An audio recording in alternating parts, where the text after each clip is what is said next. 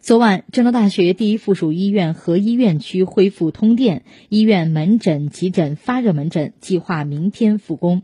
前几日的暴雨导致郑州部分医院积水严重，一度停水停电，正常诊疗受到一定影响。受灾较重的郑州大学第一附属医院和医院区正在进行全面的重建恢复。目前，该院区肾脏病内科专业、心血管病内科专业门诊、急诊、发热门诊均复工，除放疗、核磁、CT、彩超、化验均恢复正常，病房内已消毒完毕，准备就绪，明天即可全面复诊。